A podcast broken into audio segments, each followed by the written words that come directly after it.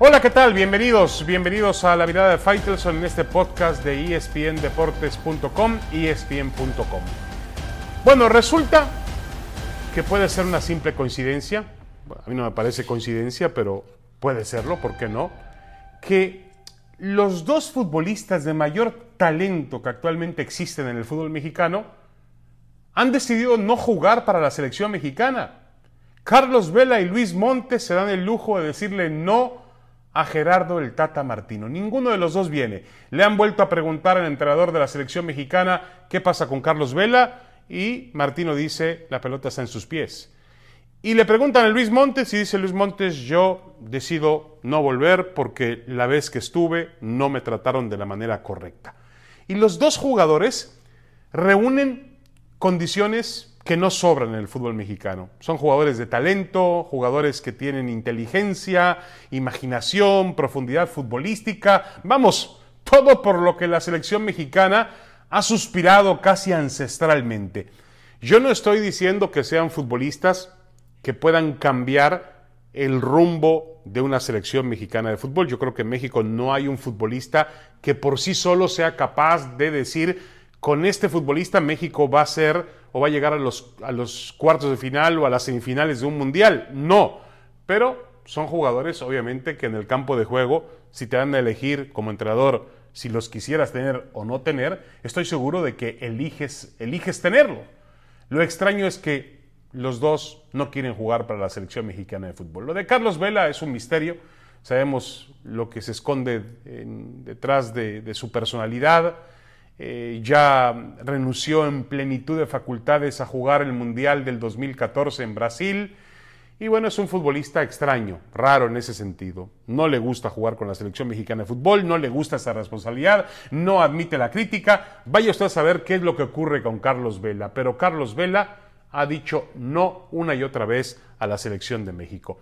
Y el tema de Luis Montes es un tema también eh, realmente excepcional Hace una semana tuve oportunidad de platicar con él y me decía que, cuando fue con la selección no recibió el trato, no se sintió considerado, no lo incluía ni siquiera en los entrenamientos Martino y que decide alejarse de la selección. Montes para mí ha sido el mejor futbolista que ha existido en toda la Liga MX, ¿eh? por encima de cualquier otra figura extranjera mexicana. Luis Montes se ha puesto a los hombros al León, está en un momento muy interesante de madurez futbolística, de, de jerarquía, de condiciones, y la verdad es una pena que ese talento no lo pueda llevar a, una, a, una, a un combinado mexicano.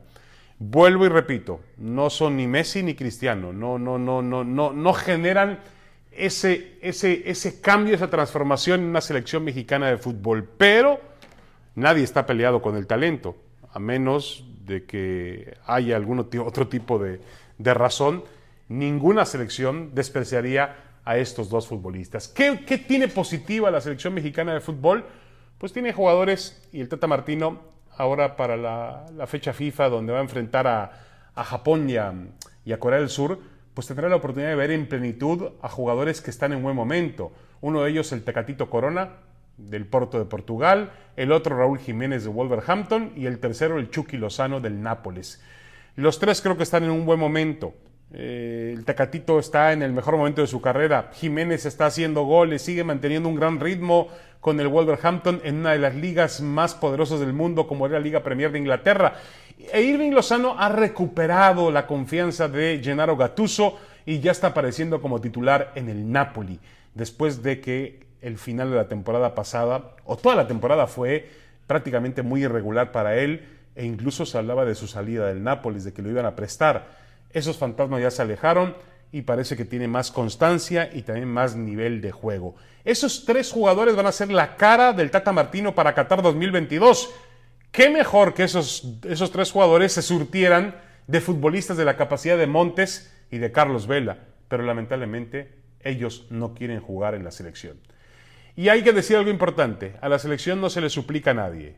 Es decir, tampoco se trata de un tema de nacionalismo exagerado o patrioterismo. Están representando no al país, están representando al fútbol del país. Y si quieren venir, bien. Si no quieren venir, pues es su elección y no pasa absolutamente nada. En la selección tienen que estar los que quieren estar. Los que no quieren, los que no quieren estar, pues es muy su problema.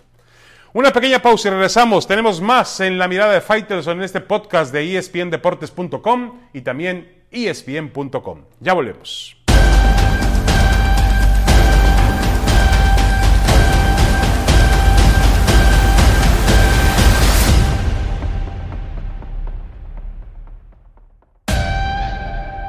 Regresamos a la mirada de Fighters en este podcast de espndeportes.com ESPN.com. Los invitamos o los invito a seguir todas las plataformas del líder mundial en deportes.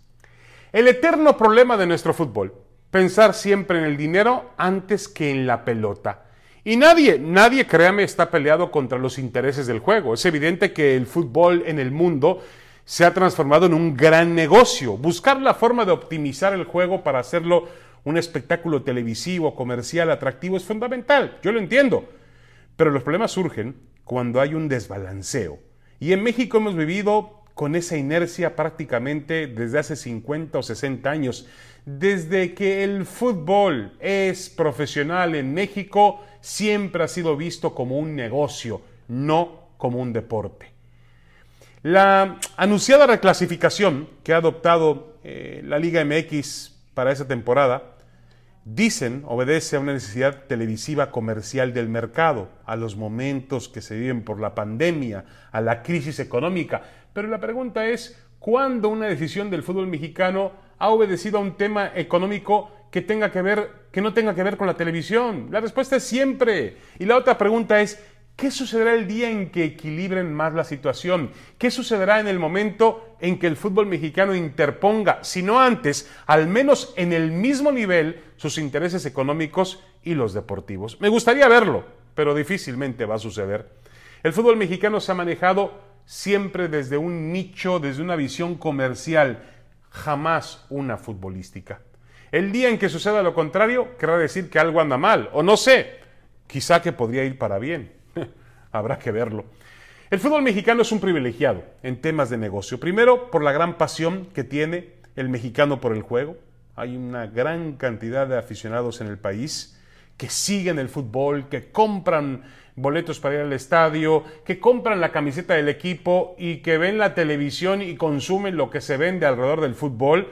En México hay mucha pasión por el fútbol. Y segundo, porque además esos negocios incluyen y atrapan a la economía número uno del mundo, que es la de Estados Unidos, donde también se vende el fútbol mexicano, el fútbol que se produce en México, es muy importante para todos los mexicanos que viven o de origen mexicano que viven en Estados Unidos, sea el América, sea la Chivas, sea Cruz Azul, sea Puma, sea Tigre, sea Rayados, sea Pachuca, sea Morelia, bueno, ya Morelia no tanto porque no existe, pero esos equipos suelen atraer pasionalmente a otros clientes que además tienen algo todavía más importante que los clientes habituales del país. Tienen un gran poder adquisitivo. En Estados Unidos hay más dinero y se consume en dólares. Y entonces, pues se venden también los derechos de televisión de los partidos de México en dólares. Y se venden camisetas. Y también se venden entradas cuando vaya eh, cuando van los clubes a jugar a Estados Unidos y cuando va la selección que también hace un gran negocio en la Unión Americana.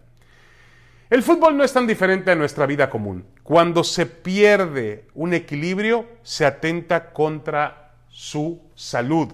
Y para ello, para cuidar el bienestar de nuestro juego, sería prudente e imperativo que las decisiones del negocio los tomen los ejecutivos, si usted quiere, de la televisión. No tengo ningún problema con ello. Pero cuando se trata de cancha, lo tomen, las decisiones se tomen por expertos futbolísticos. Y alguien tendría que decirles a estos personajes que sí, que bueno, aumentaron una ronda de finales al meter a dos equipos, a, meter a ocho equipos a una postemporada y con la reclasificación tiene una noche más de emoción de 90 minutos, si hay un empate serán penalties Sí, perfecto, pueden vender más refresco, más papas fritas o más eh, salsas, perfecto. Pero futbolísticamente hablando, lo que se ha hecho es fomentar la mediocridad. Solo, solo cuando haya una paridad entre ambas posturas, entre la económica y la futbolística, se logrará el producto deseado. El fútbol en México es manejado como un espectáculo total y absoluto de la televisión.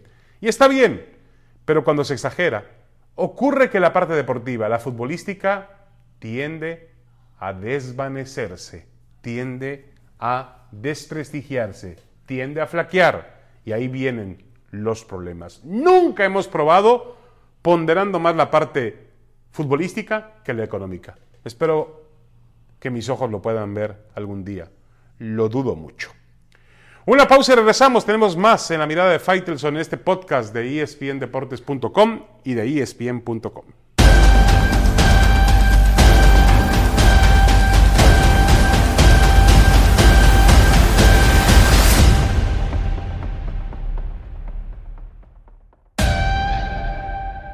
Damas y caballeros, muchas gracias por continuar con nosotros en este podcast de La Mirada de Faitelson. El tema es de boxeo. Saúl El Canelo Álvarez se ha convertido en agente libre y parece estar listo para volver al ring una vez que llegó a un acuerdo para descomponer su contrato con Dazón y con la empresa Golden Boy. Ahora estaría libre para eh, afrontar alguna pelea después de más de un año de inactividad. La última pelea del Canelo fue contra Sergey Kovalev cuando le ganó con aquel espectacular knockout en el undécimo asalto para tomar el cinturón de peso semicompleto en noviembre del año pasado.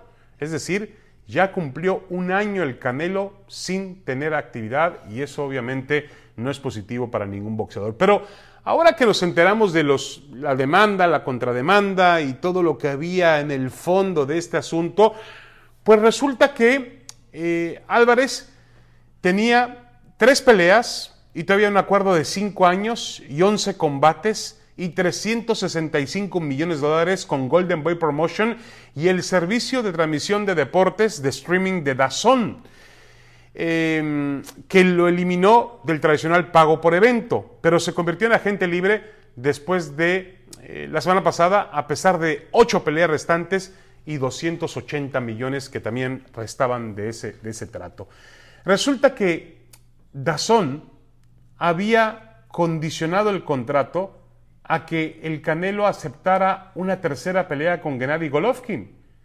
Y el Canelo no quiso la tercera pelea con Golovkin con el kazajo, entonces Dazón dijo que los demás rivales que estaban en posición de pelear con él, se hablaba del británico Billy Joe Sanders, de Callum Smith, Callum Smith, dos, dos ingleses que, mm, están, que son campeones de peso supermediano, los dos invictos, eh, Dazón consideró que esos rivales valían menos y quería pagarle únicamente los 40 millones que le pagaba Golden Boy, los 35 para Canelo Álvarez, le correspondían siempre y cuando él aceptara una pelea frente al kazajo. Yo la verdad no sé por qué el Canelo se le metió en la cabeza que él no podía volver a pelear o no quería volver a pelear con Golovkin. Aparentemente el asunto llegó, según ha dicho Eddie Reynoso, su manager, a temas un poco más personales, estaba muy ofendido, el Canelo es un tipo muy orgulloso y al final del día la pelea con Golovkin no se hizo y parece ser que nunca volverá a hacerse porque el Canelo no quiere esa pelea